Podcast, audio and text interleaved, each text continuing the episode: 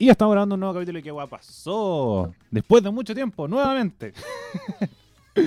Estamos con un nuevo capítulo de eh, su podcast predilecto que ya agradecemos que usted nos esté escuchando.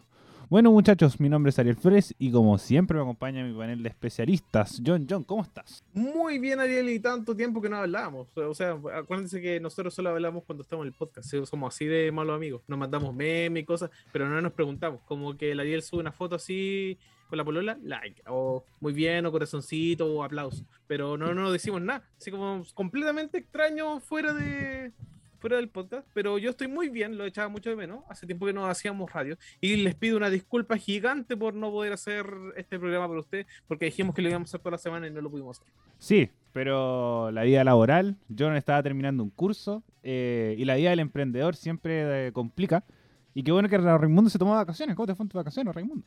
Hola, hola bien chicos. Eh, puta sí, la semana pasada me tomé literalmente toda la semana, del día lunes hasta el día de ayer. Estuvimos con, el, con la cafetería cerrada, cerrada perdón. Eh, nos fuimos de vacaciones con todo el staff para poder también hacer una pausa, porque si bien nos ha ido bastante bien y es una cosa que me tiene muy contento, eh, también soy un poco... o sea, me preocupa que nos esté yendo tan, tan bien porque es muy poco tiempo y se ha disparado demasiado. Es como que a ratos me necesitaba este arranque para respirar, para reorganizar cosas y para empezar a ver cómo mantenerla y mejorarla, porque igual tu clientela que llega, llega esperando siempre algo nuevo y como que no te puedes quedar, eh, no te puedes dejar estar finalmente. Yo eso igual me preocupa porque es como, ahora me voy a ir bien y quizás, no sé, pues en dos semanas más o menos ya no, me, no, me, no me vaya tan tan bien, porque tenemos lo mismo. Así que trato bajo esa premisa de... Me tomé esta pausa necesaria para enfrentar los nuevos desafíos que ya se vienen. De hecho, octubre un mes bien movido. Está mi cumpleaños, tengo Halloween, hay un concurso. Este viernes soy jurado en una competencia gastronómica de la comuna. En noviembre soy jurado en una competencia literaria. Eh, como que me han llegado muchas cosas que me tienen así como a full pero igual estoy súper agradecido porque eh, de cierta forma es un reconocimiento, por así decirlo, de parte de la, de la misma gente. Me, me, surge duda sin desacreditarte, Raimundo, así como, ¿cómo es la selección de los jurados? Así como, oh, tiene un café, ah, él es el jurado literario del pueblo. Algo no, no, eh, de hecho, eso salió, eso surgió, bueno, lo que pasa es que, bueno, para lo que, algo que poco, poco saben de mí es que a mí me gusta mucho leer, me gusta leer. Eh, pero siempre estoy leyendo así como cosas de eh, como mitología, leyenda, arte urbano, relatos de gente como que no conoce a nadie, ¿cachai? Es como ese estilo. Y un día llegaron unos chicos de la Corporación Cultural de la Comuna a preguntarme si me, si me la idea de recibirme, de recepcionarme de unos libros que ellos iban, que finalmente iban a desechar. Y yo así como, ya dije, a ver, como que igual en primera instancia, como que ya, sí. Pero después cuando voy viendo dije, ¿cuántos libros son? Y eran muchos. Así que decidí mandar a hacer una especie de mueble y voy a poner todos esos libros dentro como a la vista para la gente, para que los que, no sé, a veces llegan solo a todo el café, puedan llegar, sacar un libro, ponerse a leer ahí, ¿cachai? Si les gusta el libro se lo pueden llevar y cosas de ellos. Idealmente, la idea sería que dejaran uno en, reemplazo de ese, o que dejaran como un registro del libro que se llevaron, ¿cachai? Es como para fomentar un poco la lectura en la comuna, porque igual estamos bien pobres en ese sentido es increíble la, cantidad de gente que no. que si no es por el teléfono no pescaría un libro en su vida, básicamente, no, no leería. Y por el lado de la, del jurado gastronómico, bueno, ahí también viene otra cosa que tampoco sabían de mí, pero yo fui durante casi cinco años, eh, tuve una página de crítica gastronómica a cafeterías. Ah, yo, sí, yo sí me acuerdo, que era como el tenedor, no sé qué wea, me acuerdo. Sí, Mr. Fork. Exacto. Sí, no, yo me acuerdo, yo me acuerdo, yo me acuerdo. Y después apareció Fork y me cagó con el nombre, pues bueno, ahora sí lo bueno, bueno, tampoco era tan creativo si es Fork eh, tenedor en inglés, ¿no? Sí, sí, un tenedor con lentes, era mi logo.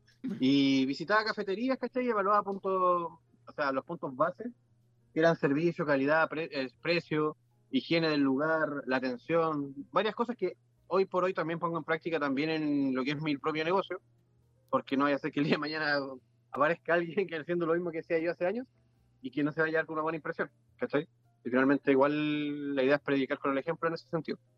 Y en bajo esa premisa fue el que me hicieron la invitación como jurado gastronómico. Y, y- de hecho es bien chistoso porque lo que tengo que evaluar eh, son montinos. Lo que ustedes llaman chaparritas, en mi pueblo lo llaman montinos. Y tengo- y tengo que Buen evaluar. alumbrado. ¿Ah? ¿Qué, cla- qué clase de completos de talca son esos? Exacto, buen, No, no, alum- no. buen alumbrado. Si es como si, si fueran del monte las weá. No, es que, weón, esa es la weá. Hasta el día de hoy he tenido con- una conversación una vez con un historiador y con un cocinero. Y a los dos weones le hice la misma pregunta. ¿Por qué chucha le dicen chaparrita y por qué nosotros le decimos montino? ¿Y cuál es la puta diferencia? Porque gastronómicamente hablando, no son iguales. ¿Qué diferencia tiene? La chaparrita, espera, aquí viene la diferencia. La chaparrita es hojarasca con vienesa y queso. El montino es masa amasada Ah, con- ya. sin- es solo vienesa, sin, monti- sin, sal- sin queso. ¿Cachai? Ah, ya, Y yo no ya. Así que por eso, es- esa es como la distinción. En lo personal, yo soy team ambas. Amo los montinos y amo las chaparritas, me encantan. Y como me invitaron de jurado, voy a comer esa weá. Sírvanme, yo evalúo. Ojalá que estén buenas las weas. No. Es lo único que pido, que estén ricas. Pero, ¿cómo no hay, quiero- cómo hay diferenciar de una de otra? Como decir, mira, esta está rica, pero esta también. No, la verdad que eh, yo sí soy regodión con el tema con el tema de las salchichas, ¿cachai? Ah, ya. Las vienesas, la. El tema de como, las masas. me la- trajiste una chaparrita y era un montino. Era un montino. Claro, de hecho voy a hacer, ¿cómo se llama el one del el, de- de- el jurado de X Factor? El, el, el hijo- el, el cabrón.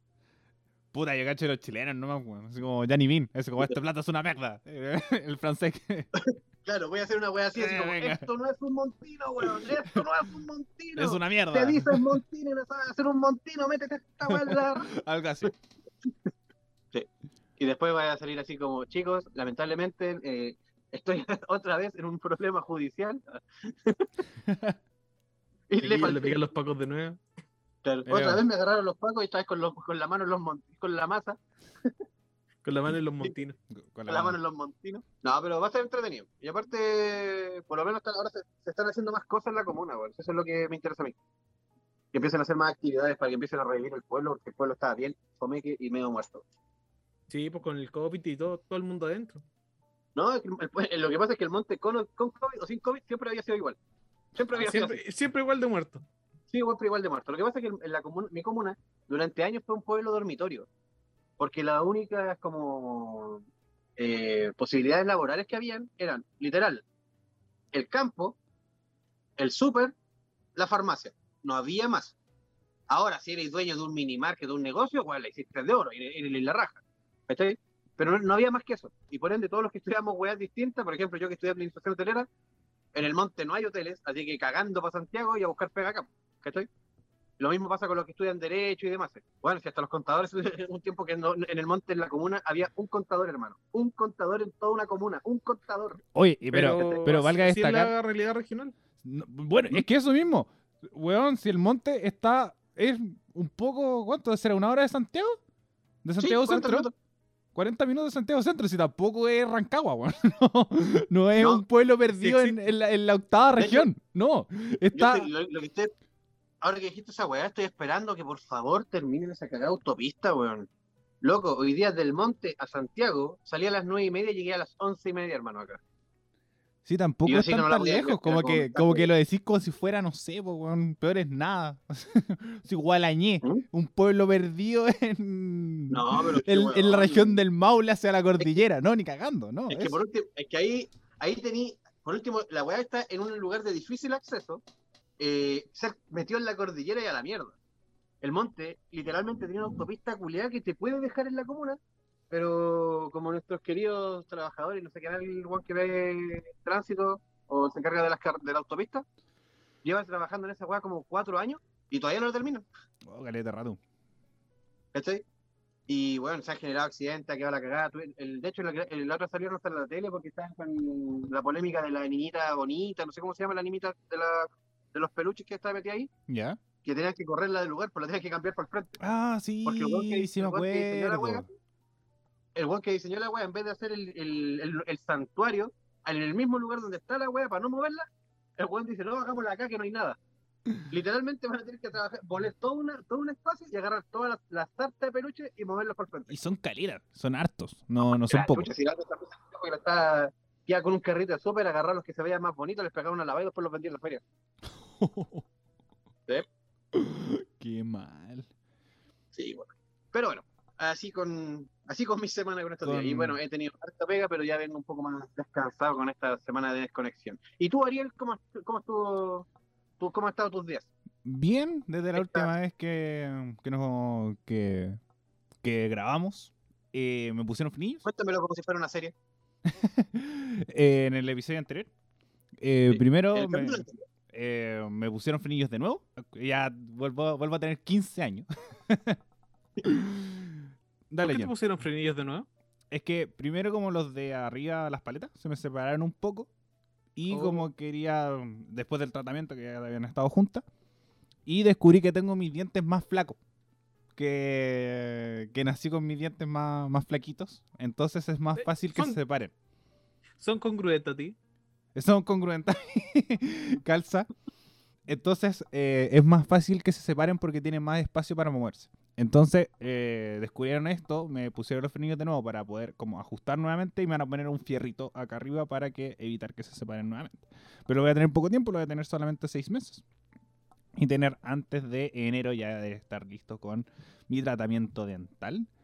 Eh, también con Radio F5 nos pusimos a transmitir en Twitch. Estamos todos los domingos un- a las nueve y cuarto. Bien, Bien. bien. Eh, mucho, eh, sí, cachín, cachín. vayan a seguirnos, por favor. Bien, bien. Llevamos dos semanas. Partimos el 4. Después hicimos la semana del 12. Nos tomamos la semana del 19. Y ahora volvemos de nuevo la, la próxima semana, el domingo 26. Para que eh, vamos a estar ahí a las 9 y cuarto. Que vamos a hablar también de los temas que hablamos hoy día. Pero eh, lo, hay que hacer mucho más bacán, por supuesto. Eh, ¿Qué más hice? Bueno, mi semana del 18 bastante tranquila, en familia. Por primera vez lo paso tranquilamente mi 18. Eh, porque el año Sin destruirse. Sí, no. Sin eh, terminar en pelota. no, muy familiar. tranquilo. Muy familiar. Me acuerdo que la del 2019, que fue como una semana completa, salí la semana completa. Me acuerdo que partí el 10 y terminé el 21. O, onda, los 11 días saliendo todos los días a lugares distintos con gente que no conocía. una cuestión muy extraña. Pero eh, bueno, 2020 pandemia, así que como en familia y además con mucho carácter online. Y este, esta semana bastante tranquilo, trabajando en Twitch, como dejándolo bastante bonito. Y, esas cosas también aprovechando de descansar de la, de la universidad que ha estado como relativamente intensa. Además que ahora volvimos a la presencialidad un poco más completa. Tengo que ir dos veces a la semana. Como concursos concursos específicos. Así que no sé cómo va a pasar eso.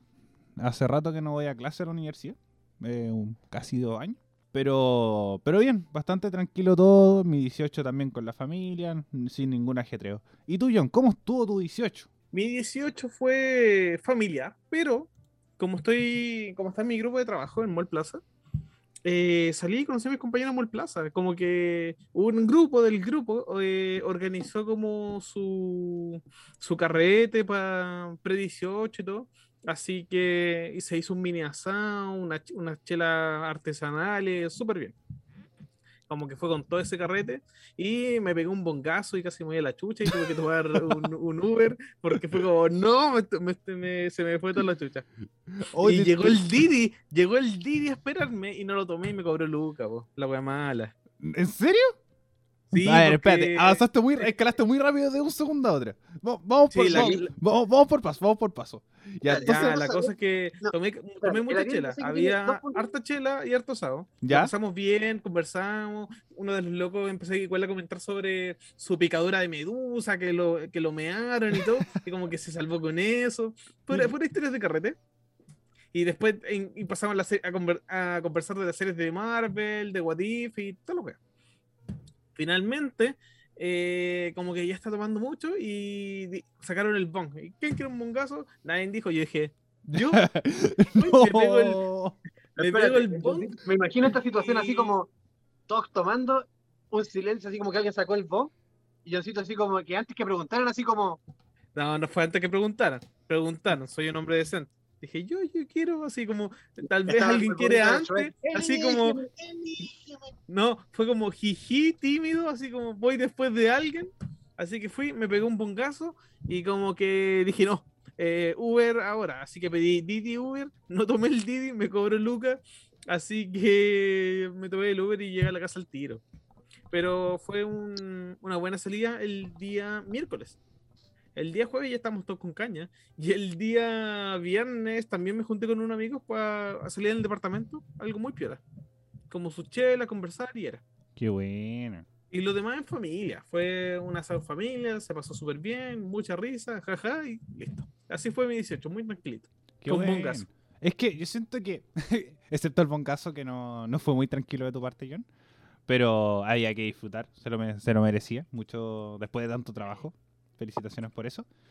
Y, eh, y bueno, igual como este 18 no hubo fondas, pero también había una nueva normalidad, eh, comillas, comillas en este comentario. Igual era como más tranquilo, como que siento que no no, no, no- no conozco de gente que como se, que se descontroló, o sea, mucho, además eh, cayó el fin de semana. Entonces Sí, igual hacía que no, no fuera tan destructivo. ¿Y tú, Raimundo? ¿A qué, ¿Cómo te fue en la playa? Pucha, ya que el, John, el Johncito rompió el hielo con el bongazo, weón. Puta, yo ¿Qué en la hiciste, playa. con- Raimundo? ¿Qué hiciste? No, con- lo que pasa es que con mi, con mi, con mi squad somos todos buenos para fumar, de partida. Así que cada uno ya como con lo suyo y empezamos a, hacer, a unirme en Junge. Oh. El, y no, Como mezclar weas, así. no, o sea, eh, me refiero a menjunjes de hierba, con razas de distintas. eh, yo tengo las mías, ¿cachai? Mis amigos tienen las suyas y como Ah, que me- mezcla de raza, mira el cochino. Eh, entonces, ahora nos vamos a llamar ¿Y qué weed pasó? Una, y pasó. qué buen nombre. Podría ser- este podría ser el especial del 4, el 4 de abril. 24, perdón. Y puta, entonces esa semana, bueno, pasaron muchas jugadas el día 1. Porque igual esto para, para llegar a mi 18 tengo que partir por la semana, pero lo voy a hacer lo más resumido posible.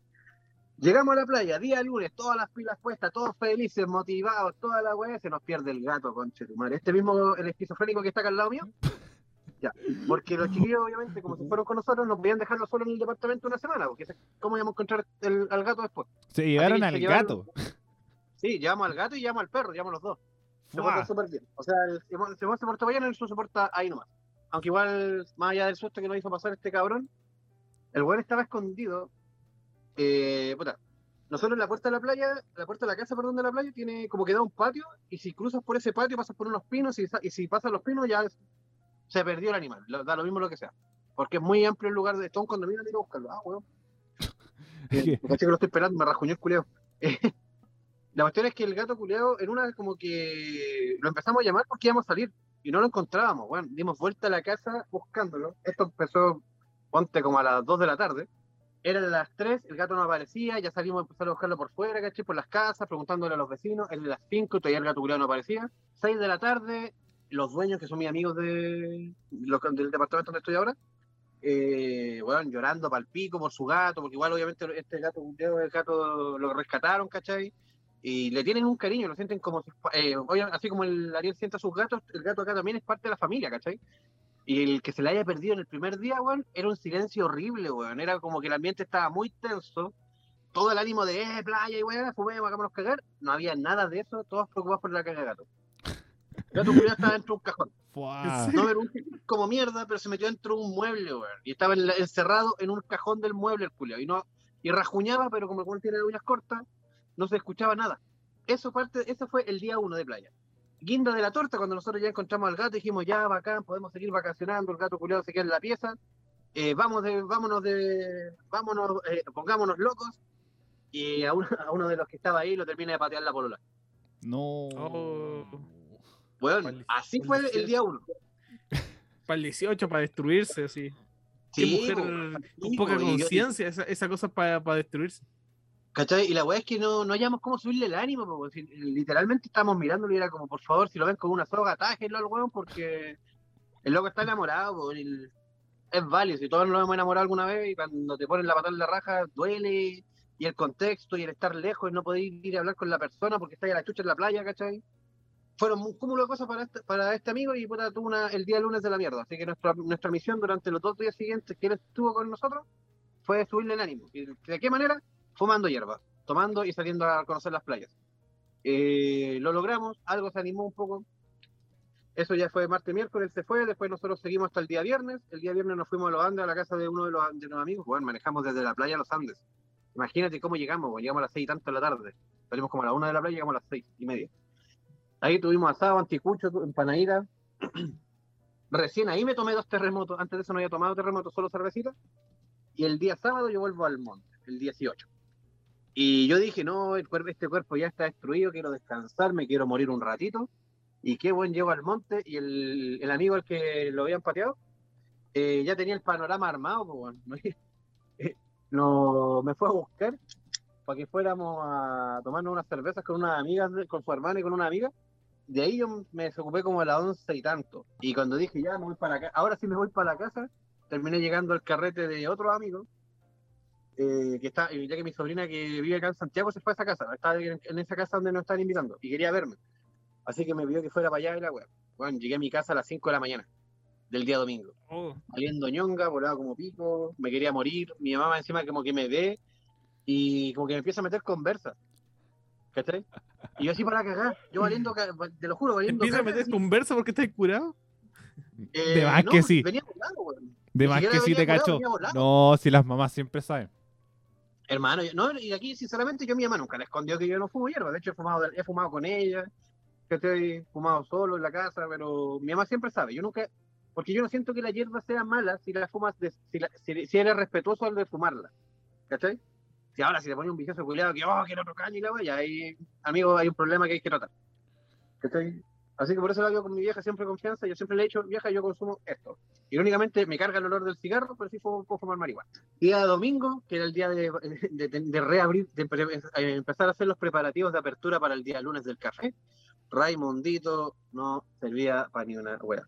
Literalmente mi amigo que fue, que llegó a ayudarme a limpiar y todo, me miraba y me decía, weón, weón, me agarraban igual que un maniquí. Me tomaba, me dejaba sentado en una silla y quédate ahí. Y Juan barría y limpiaba todo. Después venía, me agarraba, me movía para otro lado, quédate acá. Porque y al final como que me pasó un timbre para timbrar unas weas, para poner los, los logos del café. Esa fue toda mi función el día domingo. No servía para nada más en ese momento. Y el día lunes, que en, en retrospectiva era mi día libre, tuve que ir a trabajarlo en la tarde porque me tomé libre hoy día para poder estar acá y todo lo que les comenté. Y también seguía para acá. Así que ahí llegué a mi, me terminé de convencer que este cuerpo ya no está hecho para lo que era antes. Antes yo hacía esa weá, weón, me perdí una semana entera y vamos buscando más hueveo.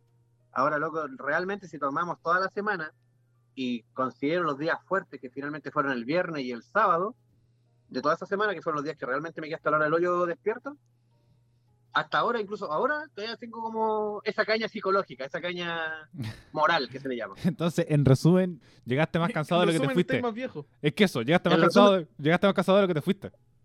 Exacto. Pero con la mente clara y súper positivo. Ya, ahí, por, por lo menos no es como este cansancio de estrés. No, al contrario, fue cansancio, es- ese cansancio que tú decís, ah, bacán. Todo bueno, Ah, eh, todo bueno el cumpleaños, o algo así. Sí. Más encima se viene mi cumpleaños, conche mi madre. Mira, sí, Chiquillos, les quiero proponer algo para el próximo 18. vamos, Juntémonos para ir a una fonda. ya. Ya. ya. Así que si ahí. no hay COVID, si todo está bien, si A, la, cosas, a las fondas de Peñaflor, que quedan cerca de donde Raimundo. De hecho, en el monte, en- octubre se hacen una, o sea, no sé si la irán a hacer, pero antes se hacían la celebración del 12 de octubre, que era la fonda chica que le llamaban. El como lo que 18 es la chica. que dejó la- Raimundo, no tengo ni un problema con ir a Rancagua, donde está ahí, pero si eh, vamos para allá para la fonda, ¿tienes un lugar decente donde nos podamos morir? No quiero Sí, dormir así como en el piso, el sillón. No, ¿Tenías un lugar decente sí. donde morir? Hermano, Bueno, si voy a quedar no doblado, digo al tiro que no. Prefiero acá en Santiago, me tomo un Uber y muero en mi casa. no, acá les tengo, pie- les tengo cama. Eh, Comparten pieza, pero les tengo cama. Está bien. Excelente. No, vamos. No, No, sí, sí, está todo pensado. Por eso les digo, cuando les digo que vengan para acá, o sea, que vengan pa- que vayan para el monte, vengan para acá, estoy en Santiago. Que vayan para el monte es porque tengo cómo recibirlos todos, si no no les diría. No, pero pucha, uno igual puede decir, no, es que te aperráis po, y, y te tiráis nomás. Sí. Y que No, Tengo yo- años de carrete, yo sé que así, así como, no, si mira, si te puedo recibir en mi sofá, te puedo recibir aquí en mi en mis palos sin colchón, cosas así. Cosas hermano, ha pasado. hay una weá que yo hay una, hay una sola weá que yo no transo y es el, el buen dormir. ¿Por qué? Porque yo ya pasé la etapa de dormir adentro de la tina, en el baño encerrado, en la cocina y en distintos lugares. Ahora no. Ahora me ponían un sillón y yo despierto así con la espalda para el pico, lumbago. Así No, que el, el clásico, que ya sí, si te podéis quedar. Oye, son las 9 de la mañana, te tenés que ir. Y es como, No, todos olvídate. todo muerto ahí, fermentando así hecho- como, me está llegando el sol, me estoy echando, cosas así. Hermano, acá al contrario, mi mamá, mi mamá es de las que si te ve el día siguiente te va a decir, y ya se va, ¿quieres almorzar? Y te, y te que quedar a comer. Así que no, no, ni te preocupes por eso. Lo que sí tienes que venir preparado porque mi mamá es muy buena para el huevo. Ya Esa es mi única así que está bien. Sí, por supuesto. Pero bueno, muchachos, eh, hablemos de actualidad. Sí, oye, Pasemos verdad, a este es un programa de política, se, se me había olvidado. Sí, no es de humor. Es verdad que ya no somos un programa de no comedia, somos un programa de comedia. pero ¿quién, es- serio. quién hizo, quién sí hizo toda una comedia fue El pelado Bade. Tenemos que una de las teleseries como o uno de los plot twists creo que más grande de la historia de la política chilena y que más ha marcado y que más va a marcar es como Mini, Mini Balini y lo del pelado Bade. Como estas historias que uno le marcan y terminan siendo mentiras. Eh, ¿Qué pasó? Tenemos que el icónico Pelado Bade, un personaje que nosotros también hablamos mucho como uno de los reconocidos de la lista del pueblo. Tenemos que él fue elegido convencional constituyente por el Distrito 13, por el cual yo tengo que votar, o yo voto. Eh, que genera un, un impacto súper grande producto que él iba a las marchas anunciando que él tenía cáncer y tenía que financiar esta, o sea, a- eh, trataba este, esta enfermedad en el servicio público de salud debido a que eh, y- y en las condiciones precarias que esto conlleva. Esto se manifestó en, las marchas, también fue un recibió un golpe de carabineros que se generó más impacto producto que una persona con cáncer había recibido un golpe por parte de la autoridad y además por la espalda. Se generó también esas imágenes que causaron mucho revuelo. Pero eh, tenemos que todo esto se derrumbó, producto que él anunció que él no tenía cáncer. Inicialmente no había dado su diagnóstico, pero se generó un impacto debido a que eh, se generaban muchos rumores respecto a la enfermedad que tenía, teniendo como una duda inicial si es que tenía SIDA o tenía alguna otra enfermedad, debido a que hablaba mucho del estigma de la homosexualidad ante esta enfermedad.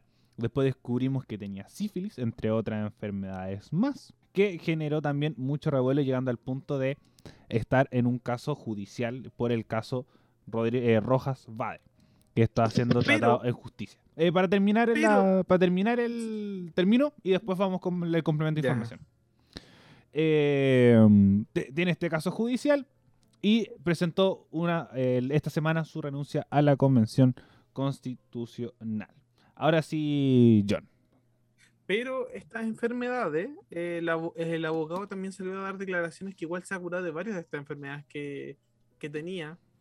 Así que queda en una ambigüedad gigante sobre qué es lo que tiene o cuál es su problema finalmente. Porque si el abogado mismo desmiente la enfermedad y que se ha ido curando, entonces cuál es finalmente la dolencia. O no hay dolencia o se curó. Como que cada vez suena más, más falso y cada vez se daña mucho más la fe pública.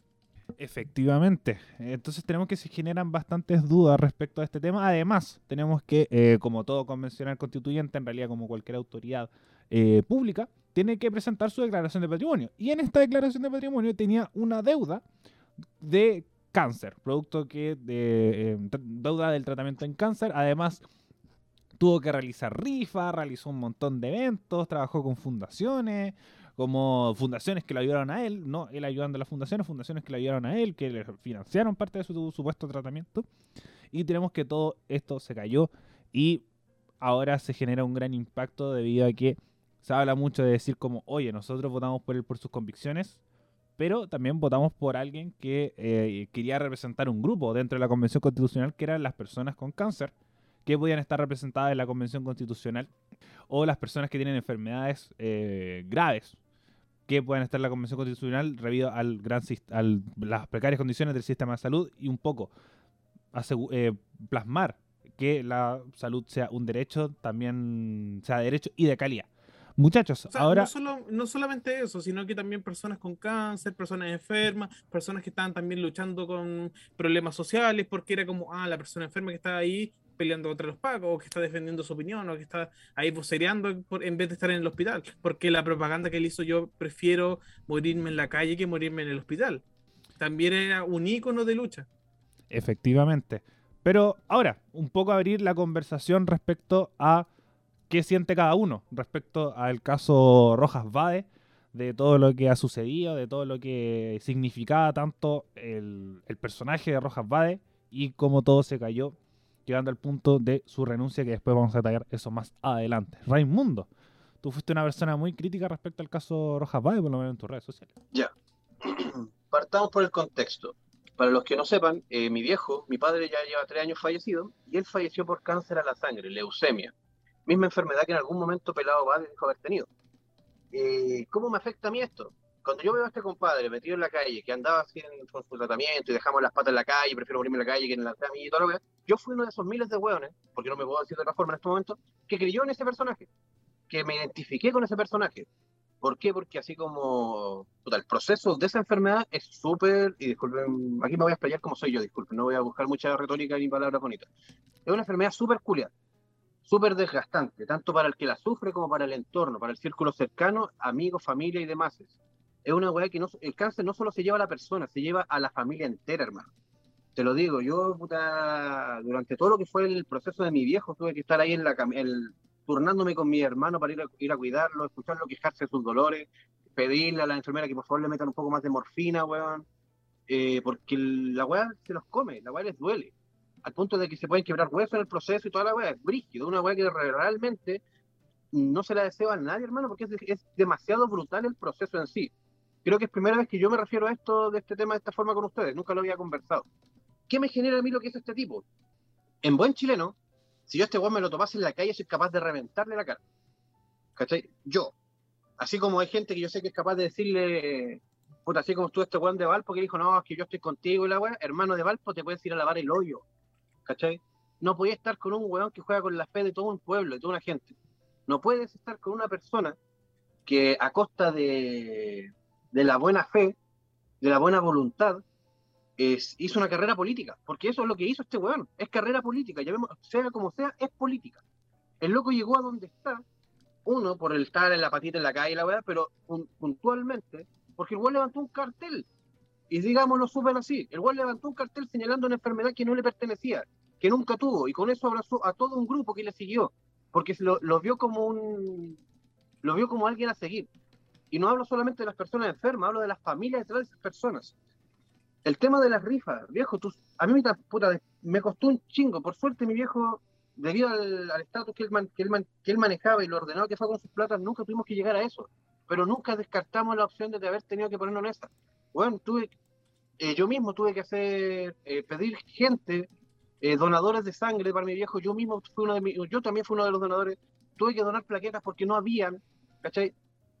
O sea, te estoy contando algo que se vive, que realmente es una mierda y que venga un tipo y que se lo adjudique y que haga una campaña y que se que finalmente llega y, y dice no no tengo esta enfermedad y no lo haga y aquí haremos un punto Pelado Bades nos dice yo tengo esta yo no tengo esta enfermedad porque me, me bajó un ataque de culpa y disculpen por haberles mentido no esta weá también hay que decirla el weón fue a raíz de un reportaje de la tercera que, iba- que se iba a liberar y que el weón le iban a hacer la encerrona el weón solamente se le adelantó durante el fin de semana creo que eso también lo tocamos, lo conversamos por interno. El One by lo dice el día sábado porque la tercera el día lunes lo iba a publicar.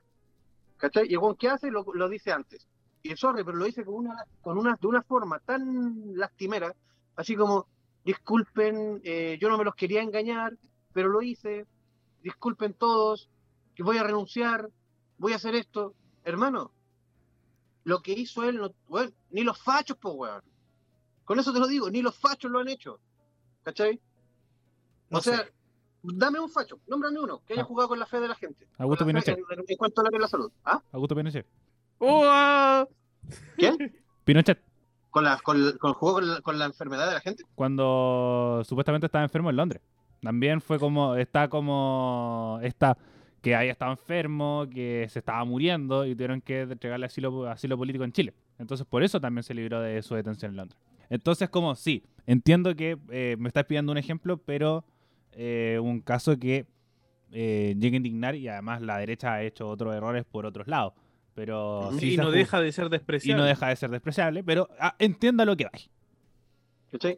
El punto acá es que te forjas una carrera política, te cuelgas de una enfermedad que no tienes. Estás en tu santo derecho de no decirla. ¿cachai? Ese es el punto que yo más retocaba en esta web. Si weón estaba enfermo o no, bien. ¿cachai? Si querías seguir en la calle diciendo que estabas enfermo, pero aún así luchabas en la calle, preferías hacerlo, bien. Pero no tenías por qué colgarte de algo, de una enfermedad. Nadie te estaba diciendo, ¿qué enfermedad tenías? Ya, pues dime. Nadie le preguntó.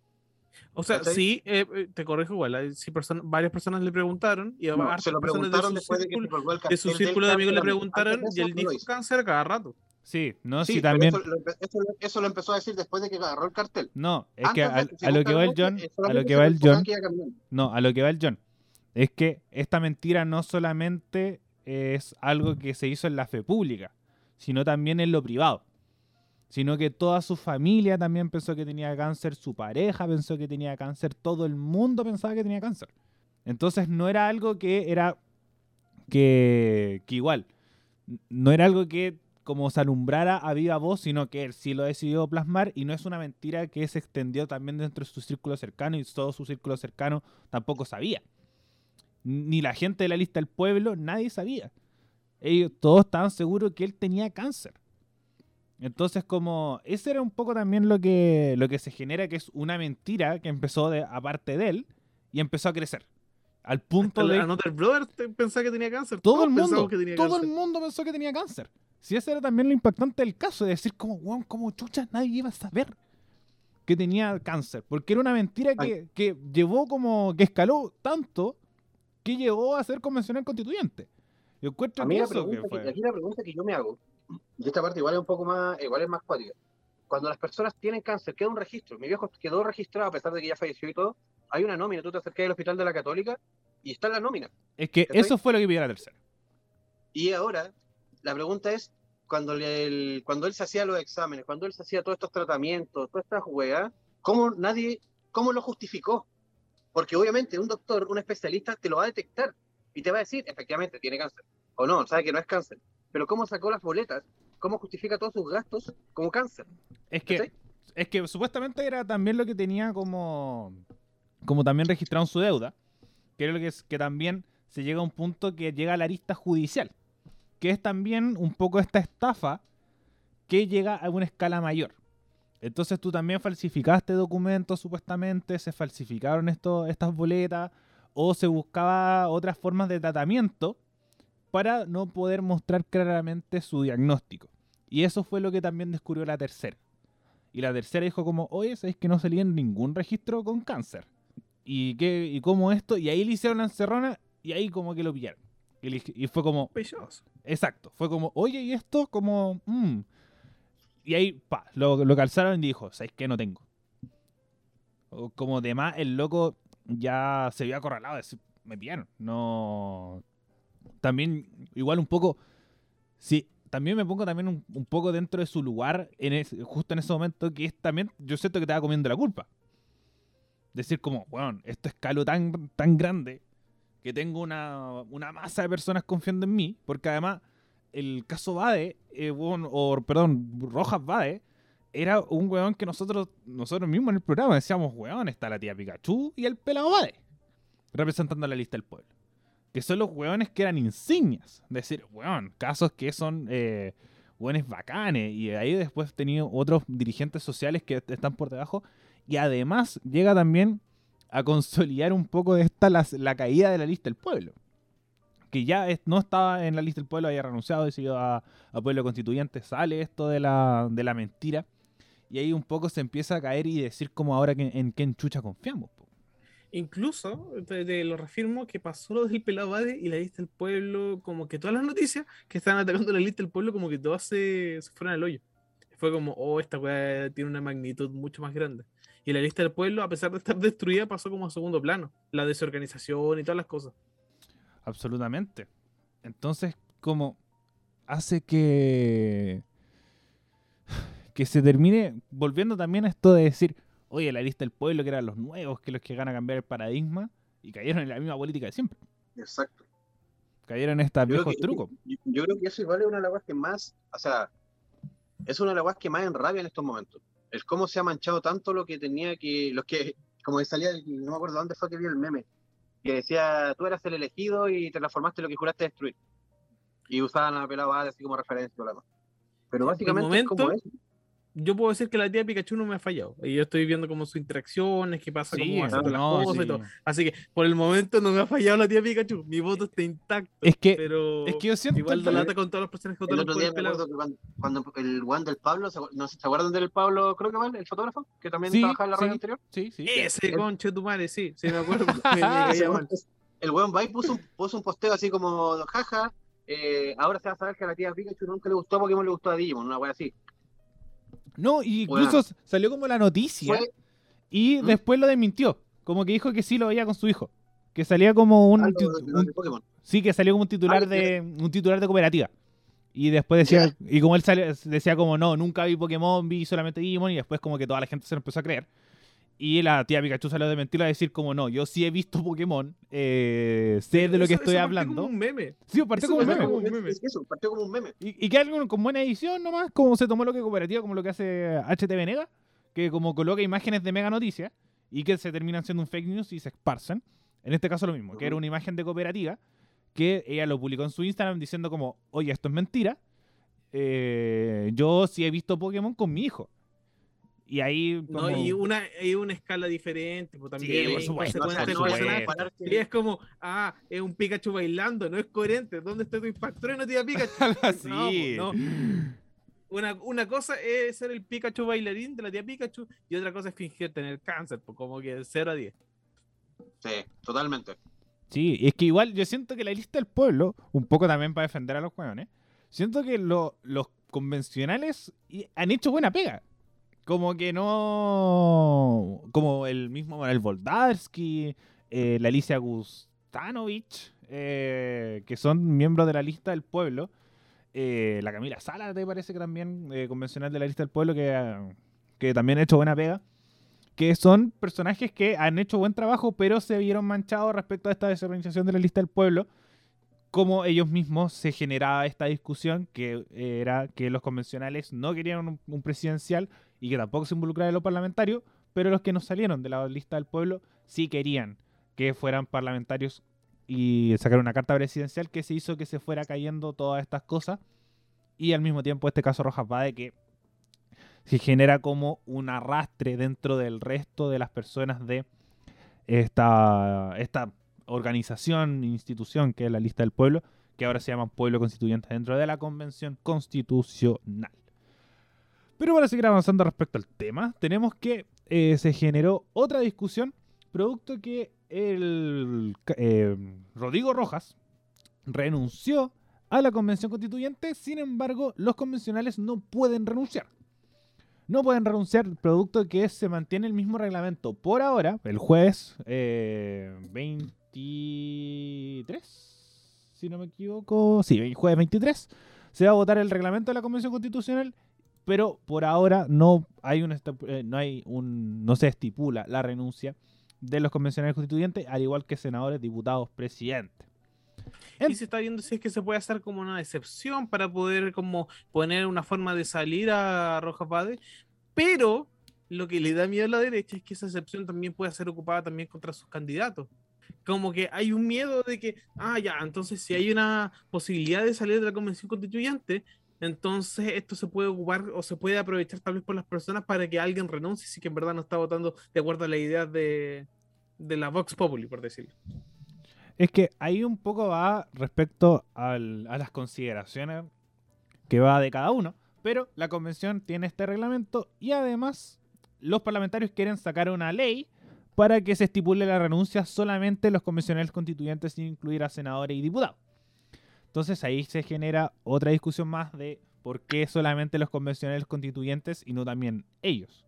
Buscar alternativas para que ellos puedan renunciar en casos como este. Bade, por ejemplo, tenemos que, eh, en el caso de cuando renuncian, que solamente queda estipulado para postular a otro cargo, como a presidente o en el caso de pasar a ser un ministro, se usa un puesto del mismo partido. Ahora con los convencionales constituyentes y en el caso sobre todo de un independiente, no se sabe qué van a hacer.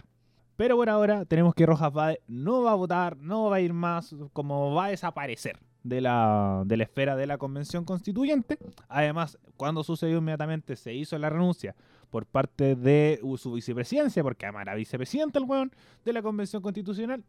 Y eh, tenemos que la de esa misma forma destacar obviamente a Jaime Baza y a Elisa Loncón que estuvieron jugando pero espectacular y creo que no ha manchado esta situación el trabajo de la Convención Constituyente, sino que ha muy marcado el caso Bade como él como persona un poco arrastrando la lista del pueblo, no afectando como lo- el trabajo de los convencionales constituyentes de la lista del pueblo o pueblo constituyente, ni el trabajo de la convención en general. Así que creo que muy buen trabajo comunicacional por parte de todos los convencionales constituyentes para que esto no se manchara dentro de la fe pública, que ya estaba bastante manchada con esta decepción un poco, que, eh, que te entregamos todo esto porque tenías cáncer o porque mostraste como un defensor de cáncer cuando no lo tenías.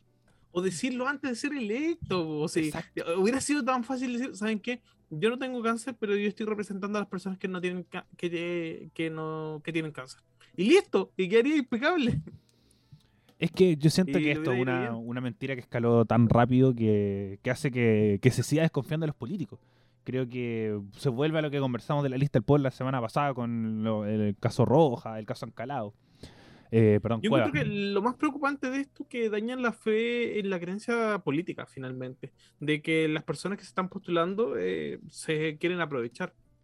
Ya sea dentro o fuera de los partidos. O sea, ya no hay una confianza en los representantes de a nivel político. Como que es el problema de, de este daño que se genera. Efectivamente, porque lo que conversábamos un poco cuando eh, vimos esto de que la lista del pueblo se estaba desmoronando y que los convencionales eran la solución para poder salir adelante con todo esto, era que hicieran su buena labor para después pasar a ser eh, diputados y senadores. Que hablábamos, obviamente, el caso va de decir como el loco se hace buena pega, puede ser una carta presidencial súper clara. O de por lo menos un senador, un diputado, para poder tener presencia no solamente en la convención, sino que también en otras normas, porque no, esto no se termina con la convención, si- sino se tiene que hacer también en el Congreso Nacional. Entonces, creo que, que te vas eliminando nombres, sobre todo con uno tan potente como el caso Rojas Báez. No era un convencional cualquiera, sino que era uno de los nombres insignes de esta organización. Pero indignante.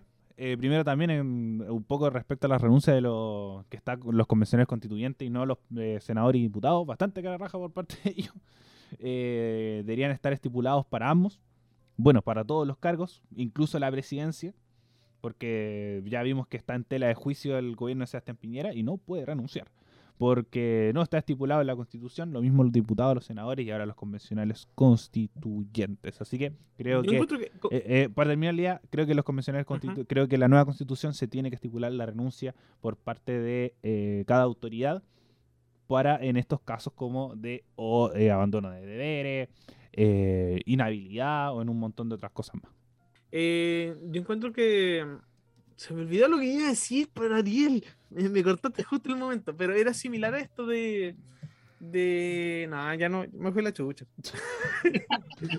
Está No, no, acuerdo, no- no se llama, no se llama. Eh, bueno, si te acuerdas a lo largo del programa, lo vuelves a plantear. Eh, bueno, muchachos, última idea respecto al caso Rojas Baez. ¿No? Mm, creo que ya está todo dicho desde mi parte, Raimundo.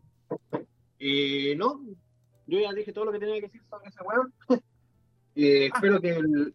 O sea, rescatemos algo. Espérate, Esperemos antes, antes, antes. John, por favor, Ay, ahora ay, sí, ay, vuelve a la idea, vamos. No, no, no, no, era, no era lo que me acordé, pero Puta. eso, Raimundo, no podéis ser tan explosivo como le voy a reventar la cara a alguien, así como, ya lo hemos hablado en programas anteriores, lo, teni- lo tenía anotado aquí en un blog de notas, así como, oye Raimundo, no puedes ser tan explosivo, después vaya a terminar pegándole un paco de nuevo. No, Raimundo, no lo hagas. Gente en la Eh, casa no sea tan explosiva. Sí, no sean Se- tan violentos. contro- controle sus impulsos. Eh, una cosa es eh, decirlo y otra cosa es hacerlo también. Así que una cosa es que también nos duela demasiado alguna situación y otra cosa es pegarle a algo. Como transgredir esa zona. Efectivamente. Voy a tomar parte del consejo. Eh, Parte del consejo. sí. La parte de pegar. De- no decirlo, llegáis a ser. Eh, el, no, esperemos que esta situación le sirva de. O sea, sirva de algún, en algún momento, o sea, sirva de algo para que también el resto de, la, de, los, de los constituyentes eh, sigan, así como lo señaló Larry, sigan enfocados solamente en lo que tienen que hacer, que es la pega de esta, nue- de esta nueva redacción de, de la Constitución. ¿Cachai? eh, tal como dijo, hicieron personalmente yo siento que el, jugaron bien con la prensa el no meterse tanto con el tema del pelado, porque finalmente no era algo que le... O sea, los mancha a ellos, pero no le atañe a ellos, porque ellos no mintieron por el weón, ¿cachai?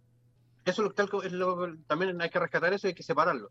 Lo que están haciendo ellos, los que están trabajando en esta en esta en esta nueva redacción de, de la Constitución, están haciendo una pega y que, se- que de a poco tiene que ir eh, vislumbrándose. Pero también es pega de la misma presidenta, asegurarse de que si hay más escándalos o si hay más trapitos sucios, ahora es cuando tienen que empezar ya a limpiar la casa, antes de que sí, antes de que les vuelvan a hacer una pilla. ¿Cachai? En el ámbito que sea.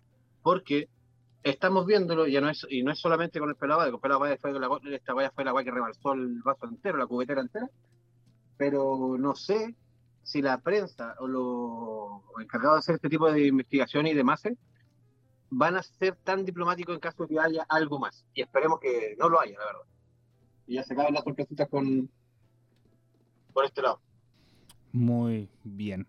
Bueno, muchachos, vamos a pasar al siguiente tema que también eh, nos manda a hablar de otro chucho sumar en la política, que es Franco Ah, Parisi. Franco Parisi, que ya había generado polémica anteriormente por acusaciones de acoso sexual en diferentes universidades. Y eh, también ver el tema de Lorenzini. bueno, el caso Lorenzini, también gracias John, de lo que había sucedido en el Partido de la Gente, entre otras cosas más, por ejemplo, que sigue en Estados Unidos. Ahora, Canal 13 sacó un reportaje donde acusaba a Franco Parisi de no pagar sus pensiones alimenticias adeudando eh, cosas desde el año 2016, que equivaldría a algo así de 217 millones de pesos de deuda de pensión alimenticia. Tenemos que este documental, mm, eh, Canal 13 tuvo acceso a estos documentos, los publicó, y además tenemos que, eh, se un poco coincidían las cosas, que tendría arraigo nacional respecto a esta situación, y cuando Parisi pise un pie en Chile, sería enjuiciado respecto a esta situación. Esto presentaba el, el reportaje de Canal 13. Después salió Franco Parisi a decir como esto es mentira, esto todo se soluciona desde el año 2011-2013, donde todo esto había quedado zanjado, pero igual eh, no se condice con lo que hablaba de Canal 13, que tenía que esta deuda desde el año 2016. Esto lo dijo Franco Parisi. Después, en una entrevista con CNN, tenemos que el abogado, uno de los abogados de eh, Franco Parisi, dijo que efectivamente el candidato tiene arraigo nacional, sin embargo, esto estaría eh, puesto eh, a duda en trabajo para poder ser suspendido. Sumado a esto dice que también la deuda no es de 217 millones, sino que es de mucho menos y se está teniendo un arreglo con su expareja, la mamá de sus dos hijos. Entonces tenemos que ahí están los antecedentes. Además, tenemos que otra abogada dijo que esta deuda no existía. Franco Parisi no tenía deuda con nadie y que el tema del arraigo nacional se conversaría para que él pueda entrar a Chile porque él sigue estando en Alabama, Estados Unidos y no piensa volver pronto, sino que volvería a algo así de el 15 de octubre por, para el último tramo de campaña. Muchachos, opiniones respecto a este tema, opiniones respecto a Franco Parisi o alguna otra información con la que me puedan complementar. John. Eh, igual agradezco que los periodistas estén haciendo su trabajo y estén como averiguando las cosas sobre los candidatos políticos, pero también encuentro que hay un foco especialmente de no tocar a los poderosos. Franco Parisi, ¿qué te va a hacer Franco Parisi? Eh, pucha, nada, para lo mal su partido no le va a hacer nada, pero pucha, se puede sacar muchas cosas de Piñera y de la UDI y de muchas personas. Y como que salen menos o con menos impacto, o se apaciguan o son menos visualizadas. Como lo de Pepa Hoffman, que salió también hace poquito. O con lo que estaba pasando en Lo Barnechea, que era como. En Vitacura. eh, ¿Cómo? En Vitacura.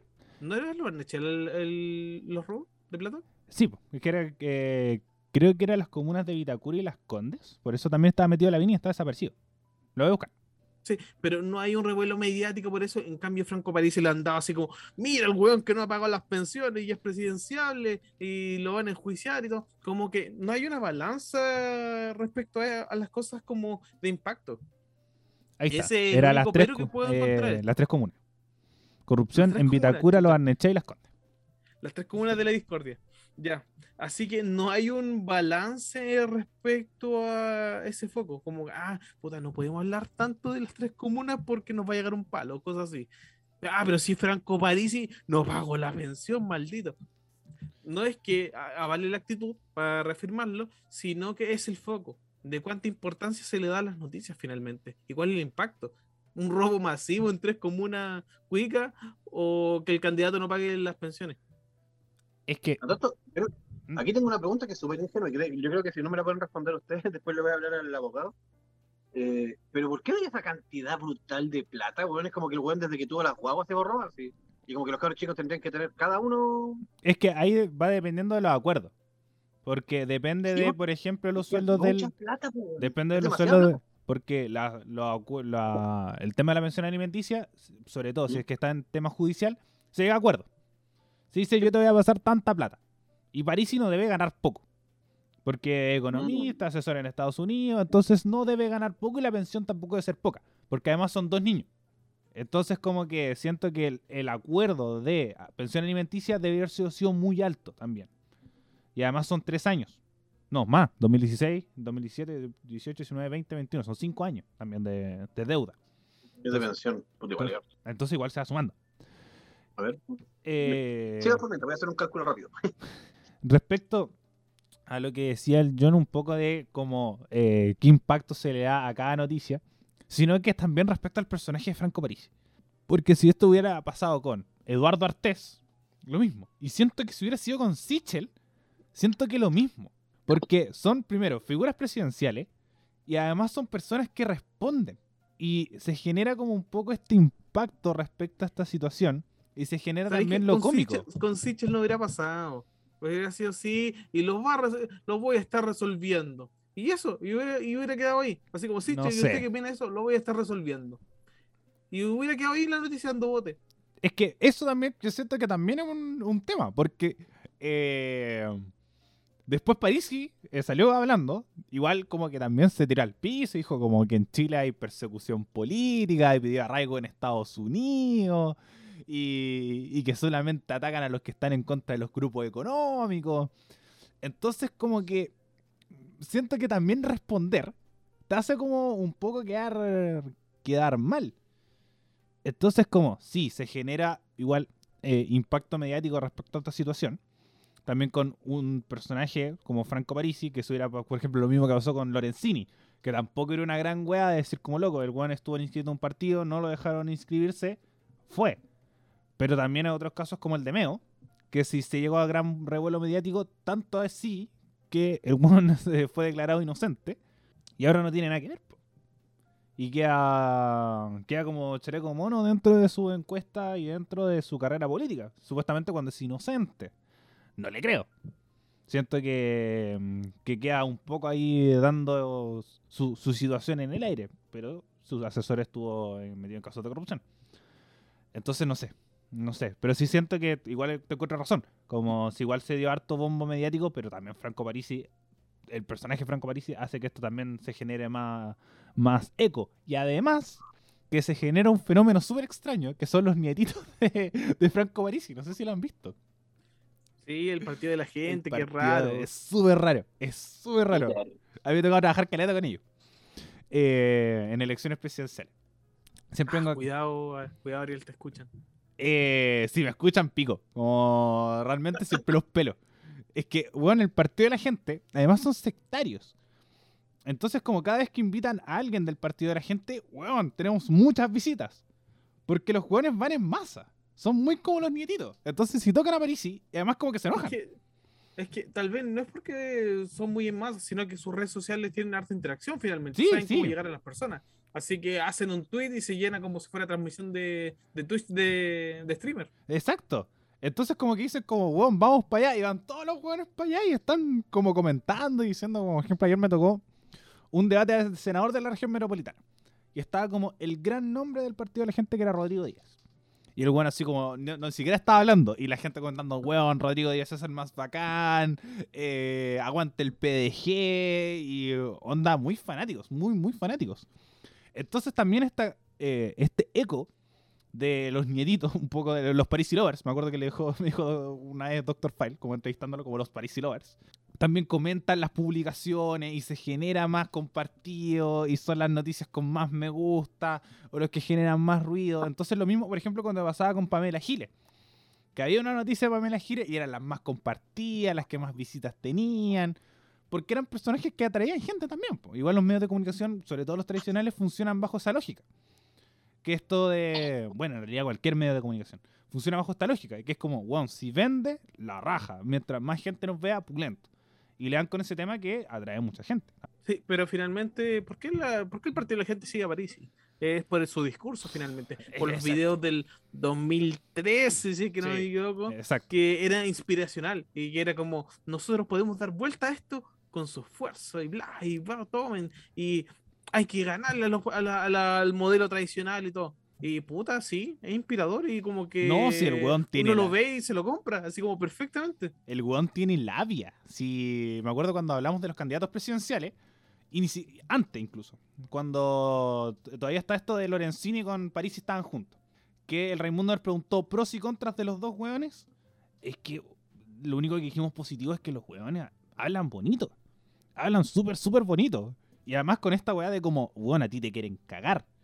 Y, eh, y la izquierda y la derecha te quieren cagar, weón. Y como también palabras rebuscadas, cosas que como están a ojo público, que no necesariamente son verdad, y entran como en esto de decir, weón, es nuestro salvador. Este weón va a cambiar las cosas. Que pasaba también con Lorenzini, que era este como persona que estaba en contra de los poderosos, que era un discurso muy parecido, de como, weón, estamos en contra de los poderosos, de los grandes grupos hegemónicos que dan apellidos de, de personas Sí, importantes. pero Lorenzini hizo su movimiento ante Piñera y como que Lorenzini tuvo más pelota No, por supuesto. Siento que Lorenzini eh, hubiera tenido mucho más arrastre. Sobre todo Sí. con esto, con esto el antiminerismo que se genera, que no lo dice tanto Parisi. E incluso se llega un poco a, a aliar esta persona decepcionada de la derecha, no es posible que vote por Parisi. Y, y le quite voto a la derecha, y además la derecha no está para perder votos tampoco. Puta, Lorenzini tenía que haber salido para dejarle cagar los debates. Mira, Parisi salió y ahora no va a poder presentarse la weá por la chucha. Es que además, Lorenzini tenía que dejarla cagar. es que más encima el chucha de su madre está en Estados Unidos. Y igual yo lo encuentro como, primero, una pésima estrategia.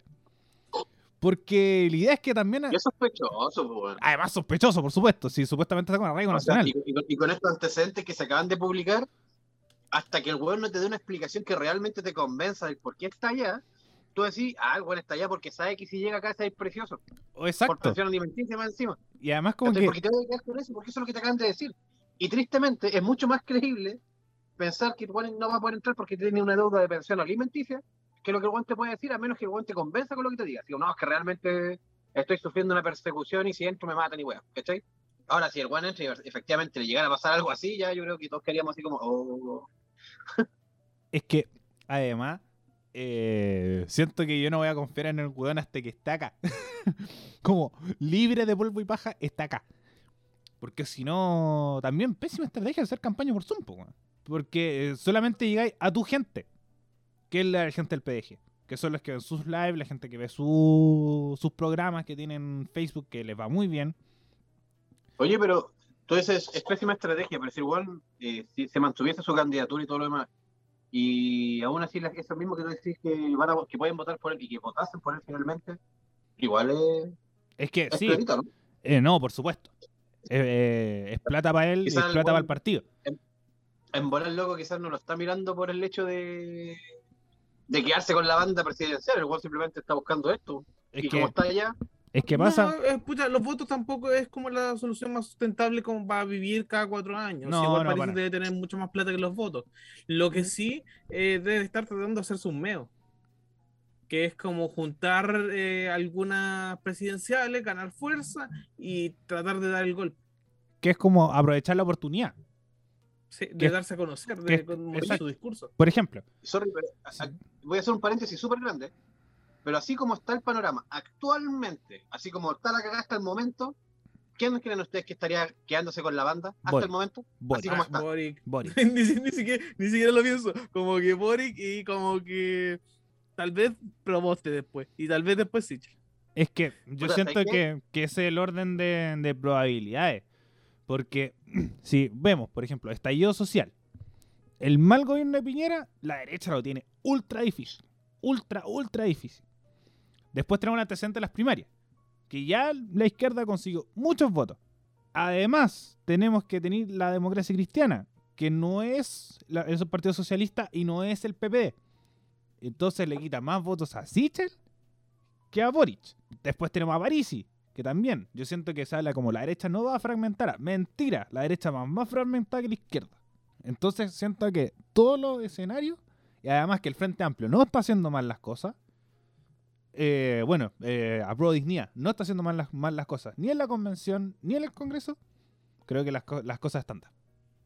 Como que finalmente la lista del pueblo se banqueó todas las noticias de política de izquierda y como que lo están destruyendo a ellos mientras el Frente Amplio es como mantengámonos juntos Exacto. mientras no nos fragmentemos. Así como, por favor, aguantemos hasta que salga Boric. Están aguantando. como- están como, están ahora que hiciste ese alcance, no sé si se acuerdan de un juego que era, que bueno, que igual ya es antiguo, que se llama el corte cadena. Sí, están así. ¿Te acordáis? Están así. Sí. Me sé- imagino, me imagino a todos esos hueones así. Está- Ahora, ahora, ahora. Ahora sí. Entonces, como que además cuando Boric es presidente, ahí se van a notar un poco la- las pifias. Y ahí siento que es lo que está diciendo el John. Si se cae la izquierda, se cae la derecha y se cae la concertación, eh, cara. entra París. Chucha. Ese es el tema.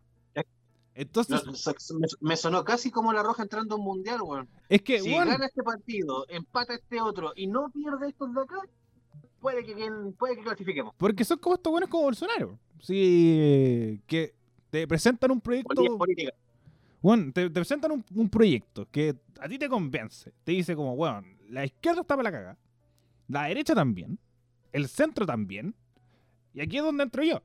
Pero, ahora con esto de las pensiones alimenticias, no sé qué vaya a pasar. Porque además, siento que es un proyecto mucho más centro que, por ejemplo, el de, el de José Antonio Caz, que era el que generaba ruido hasta la llegada de París.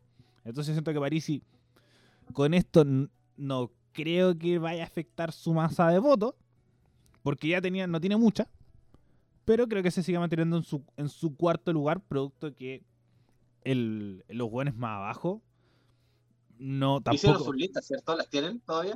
Yo Sí. la tengo guardada. Sí, ah, verdad, tenemos que hacer ¿todo nuestra bien? predicción. Esta semana teníamos Sí, la, pues, la pega de la predicción. La tengo, la tengo, tengo todos los candidatos anotaditos. Ya, vamos. Nada, ya, esperemos el primer debate. Primer debate Sí, y después las predicciones.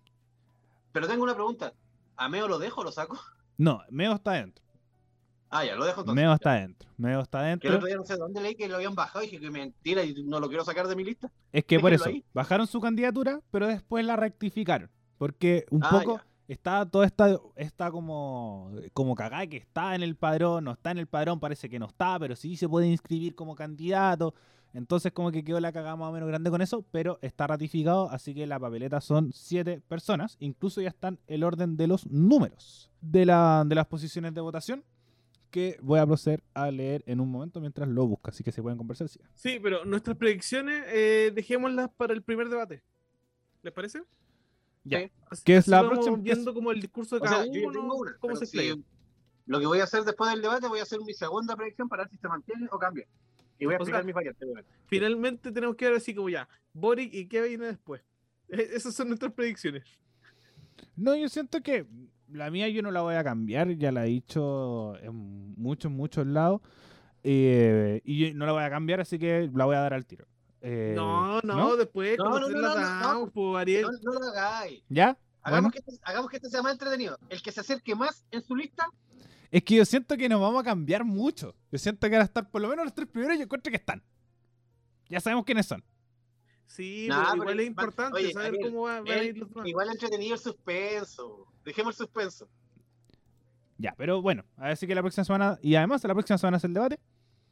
Eh, ¿Qué día? es el miércoles. Bueno, perdón, esta semana, es mañana. Mañana es el primer debate. ¿Mañana? Mañana miércoles, nosotros estamos grabando hasta el martes en la noche.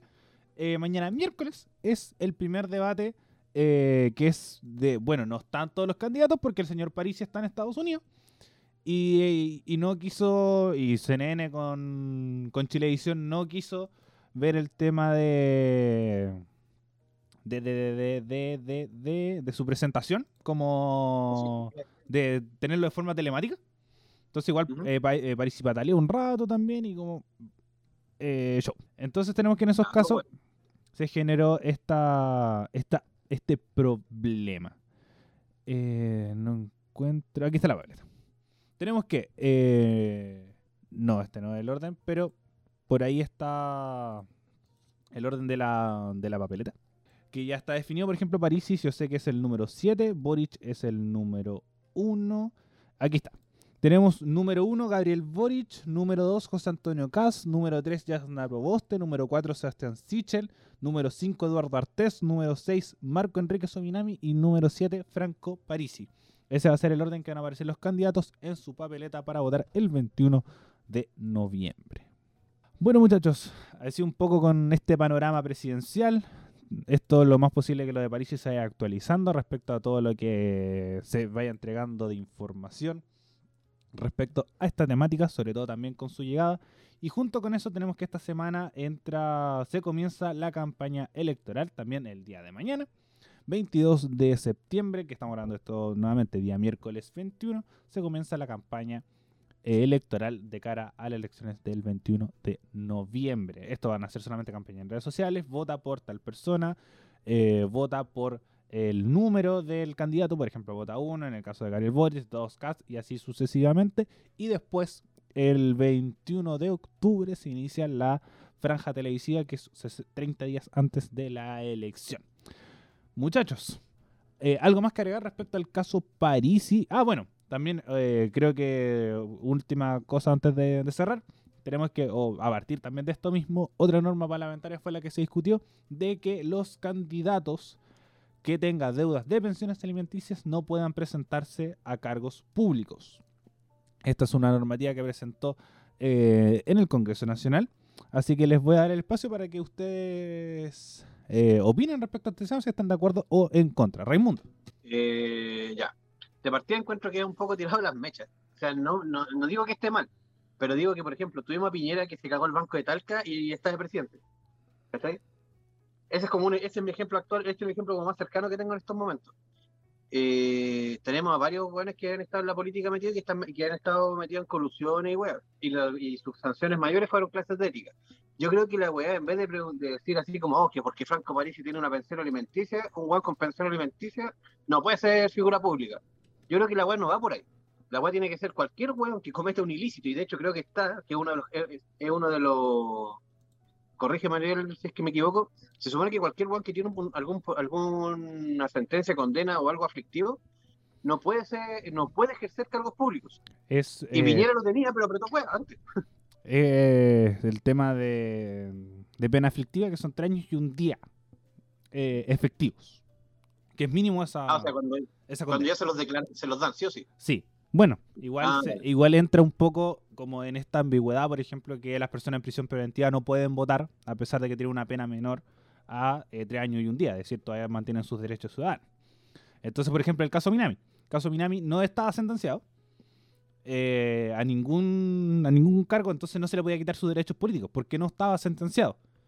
Entonces ahí reclamó, pataleó hasta que llegara a su inocencia total. Pero yo creo que, por eso, colgándome de esta weá que están diciendo, no, es que porque París ahora es papito corazón y debe plata, eh, ningún weón que deba plata puede ser candidato, encuentro que es, como ir por lo más superficial de la weá. Personalmente, yo creo que en ese sentido igual pues, debiésemos coincidir en que cualquier persona que tenga algún eh, alguna algún ilícito en sus papeles, de la índole que sea, no debería ejer- ejer- ejercer cargos públicos. Yo mismo, o sea, yo tuve un problema, tal como lo, lo ha señalado Johncito en este programa y en varios anteriores, con, yo. con las carabineras. Yo no debería ejercer un, un cargo público, por lo mismo, porque yo ya tuve una. Tuve una, un, una- tengo mis antecedentes, ¿cachai? Y siento que así como yo, Raimundo, el resto de hueones tendrían que tener lo mismo. Tampoco tienen por qué ejercer cargos públicos si tuvieron algún antecedente de ese tipo. Raimundo acaba de anunciar su renuncia jurado en el monte. Sí. No, me mantengo como jurado, pero no pienso hacer política en el mundo. Eso. Corte, cuatro años Él más. Raimundo de concejal. Oh, ¿te cachai? Concejal del Monte. Mira, por favor, si, eso ocurre, muéstrame esta grabación Mm, para yo liberarla así como cabrón. No, es que, Esto no es que pasa que yo siento que estas weas como, por ejemplo, la detención de Raimundo por pegarle un paco, no siento que, que sea como algo para decir como, oye, eh, Yo no haría eso. Ca- Alguna cosa así, como que todo el mundo lo haría. Es que- pero está mal. es que eso está mal, pero no creo que sea inhabilitante para un cargo público. Porque, por ejemplo, Ya, eso es verdad. una persona detenida por el estallido social. Yo sí votaría por una persona detenida por, por la protesta. Y si quiere ejercer un cargo público, yo no tendría ningún problema con ello. Entonces yo siento que en casos particulares, como el tema de las pensiones alimenticias, yo creo que sí. Sobre todo que ahora está agarrando un poco más de vuelo. Eh, pero siento que al mismo tiempo va un poco con el juicio de la gente. Porque, por ejemplo, Mm. esto mismo de decir, oye, ¿sabes que yo estuve preso por la revuelta? Pues yo puedo decir, sí, yo confío en ti, voto por ti.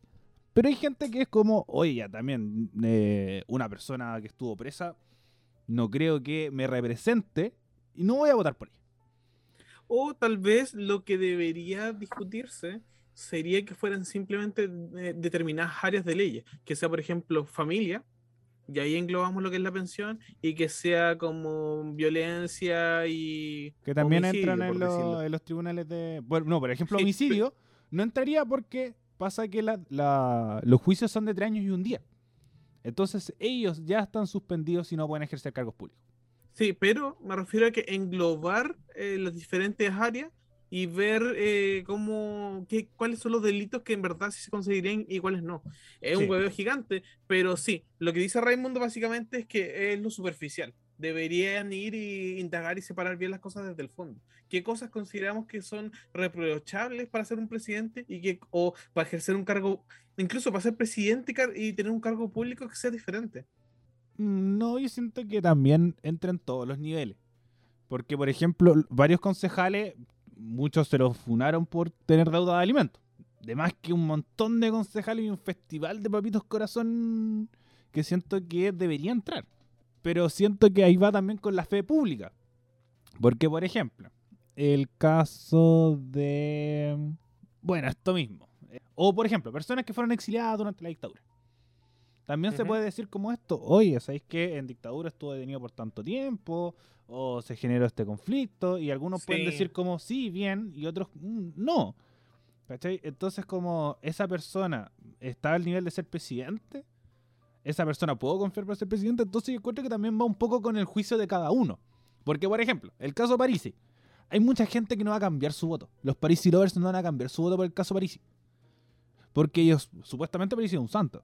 Que él no, no está acusado de ningún acoso sexual, que eso ya era una mentira, que eran los medios hegemónicos, el, el canal de Luxi, que también fue un canal publicado por Canal 13.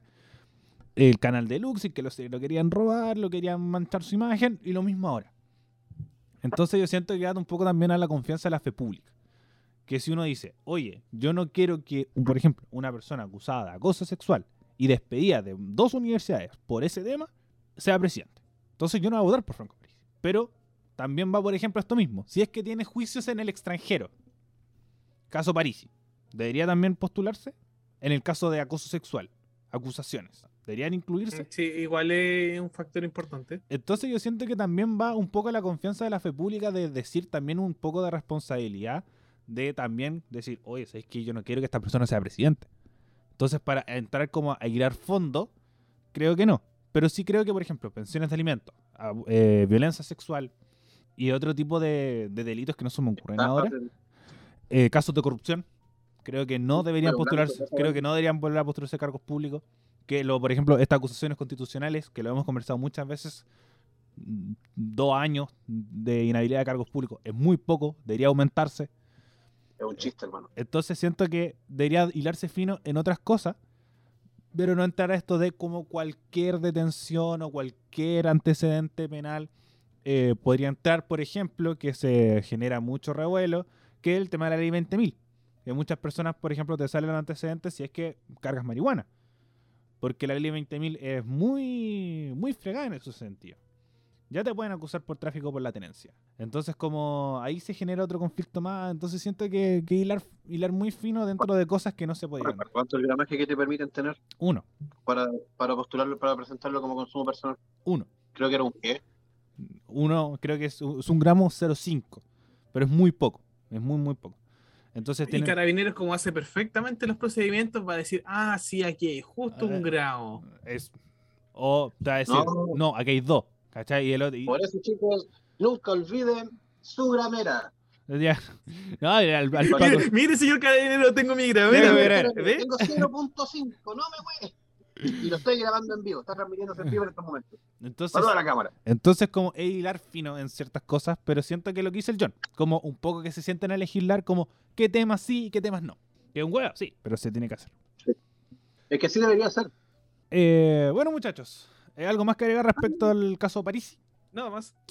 Excelente. Vamos a pasar al último tema del programa del día de hoy, que es el cuarto retiro de la. Bueno, tenemos dos temas más, que uno también es más cortito. Estos dos temas igual son ¿No cortos. que el cuarto retiro lo íbamos a hablar el, la próxima semana? ¿Lo hablamos la próxima semana? Sí, Ya, hablamos ya la hablamos la próxima próxima semana. semana, Hoy no hay ambiente Sí, pues. cuarto retiro. Perfecto.